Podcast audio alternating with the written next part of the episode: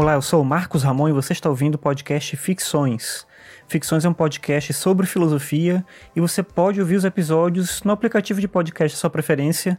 São quase 500 episódios, nem todo aplicativo mostra todos, mas no Spotify, no Google Podcasts, no Pocket Casts, por exemplo, você consegue ouvir todos os episódios já publicados. Você encontra mais informação também no meu site, que é o marcosramon.net barra ficções. Bem, esses dias agora eu estava preparando material para as aulas, quando as aulas forem efetivamente voltar. Eu trabalho em uma instituição pública e a gente está com o calendário suspenso, mas já com uma previsão de retorno com as atividades de modo não presencial. E aí eu me peguei lendo um texto do Pascal, um livro famoso dele chamado Pensamentos, e ali ele fala sobre a questão do conhecimento.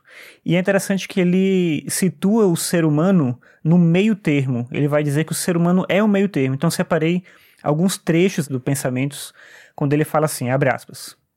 Nossa inteligência ocupa, entre as coisas inteligíveis, o mesmo posto que nosso corpo na magnitude da natureza. Limitados em tudo, esse meio termo entre dois extremos encontra-se em todas as nossas forças. Fecha aspas. Então ele vai colocar a ideia de que o ser humano ele é um meio termo entre a imensidão do universo, infinito de tudo aquilo que existe, e a pequenez daquilo que pode ser conhecido. No outro trecho, um pouquinho mais para frente, ele fala assim: Abre aspas. Eis o nosso estado verdadeiro, que nos torna incapazes de conhecer com segurança e de ignorar completamente. Nadamos num amplo meio termo, sempre incertos e flutuantes, empurrados de um lado para outro. Fecha aspas. Essa ideia eu acho bem legal porque a gente costuma encarar o processo de busca pelo conhecimento, de busca incessante pelo conhecimento, como uma característica positiva. E o Pascal, que tinha, de certa maneira, não sei se eu posso chamar de pessimismo, mas pelo menos um, um realismo de olhar para algumas circunstâncias da vida e olhar para elas com cuidado. Às vezes ele está sendo irônico, às vezes ele está sendo só pessimista mesmo, né, em alguma medida, e ele olha para essa questão da busca pelo conhecimento, pela busca incessante pelo conhecimento, e ele vê isso como um problema, no sentido de que em que medida isso ajuda a gente de fato a viver melhor? Será que a busca exagerada por saber tudo, por controlar tudo, por dominar toda a natureza e querer mais e mais e mais, será que isso torna a vida melhor? E a resposta para ele é uma resposta negativa, tanto que um pouquinho mais Nesse mesmo texto, né, um pouquinho mais para frente, ele fala o seguinte: abre aspas. Em face desses infinitos, todos os finitos são iguais, e não vejo motivo para basear a imaginação num deles de preferência a outro. A simples comparação entre nós e o infinito nos abate. Caso o homem estudasse a si mesmo antes de mais nada, logo veria a que ponto é incapaz de alcançar outra coisa. Como poderia uma parte conhecer o todo? Fecha aspas. Daí essa ideia que eu falava, né? Ele considera que o universo é infinito, as possibilidades do que pode ser conhecido, de tudo que pode ser conhecido, essa possibilidade ela é infinita, e o ser humano ele é só uma parte desse todo que é tudo aquilo que existe.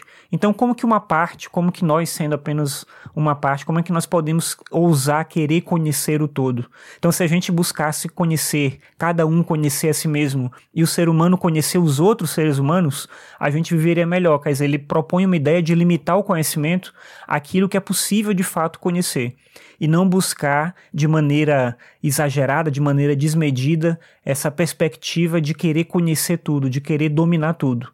Eu me alinho certa medida com essa perspectiva do Pascal, porque eu acho que a gente, nessa ânsia pelo conhecimento, a gente acaba desprendendo esforço em coisas que são desimportantes, a gente acaba gerando, em algumas circunstâncias, muito mais mal do que bem, e a gente perde o foco daquilo que é mais importante, que é viver em conjunto com outras pessoas de uma forma que seja razoável. A gente tem condições hoje de viver bem com a tecnologia que a gente já conquistou, e nisso eu estou falando já achando que a gente já avançou até mais do que talvez devesse, mas a gente tem condição de viver bem, mas a gente continua não vivendo bem.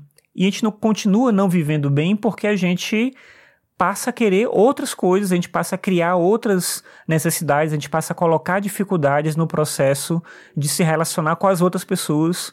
Tudo isso em busca dessa ideia de controle, dessa ideia de dominar tudo, dessa ideia de alcançar tudo aquilo que pode ser alcançável, que pode ser imaginado, que pode ser, enfim, essa ideia meio que megalomaníaca do ser humano de querer ser aquele que controla tudo, a gente não consegue olhar para a circunstância que a gente está e simplesmente entender que talvez a gente não precise avançar mais, talvez a gente precise aprender a lidar bem com aquilo que a gente já tem.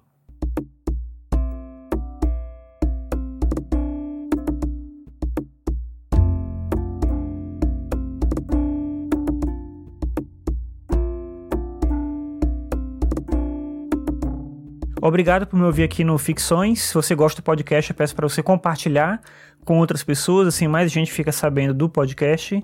E é isso. Obrigado pela sua audiência. Até a próxima.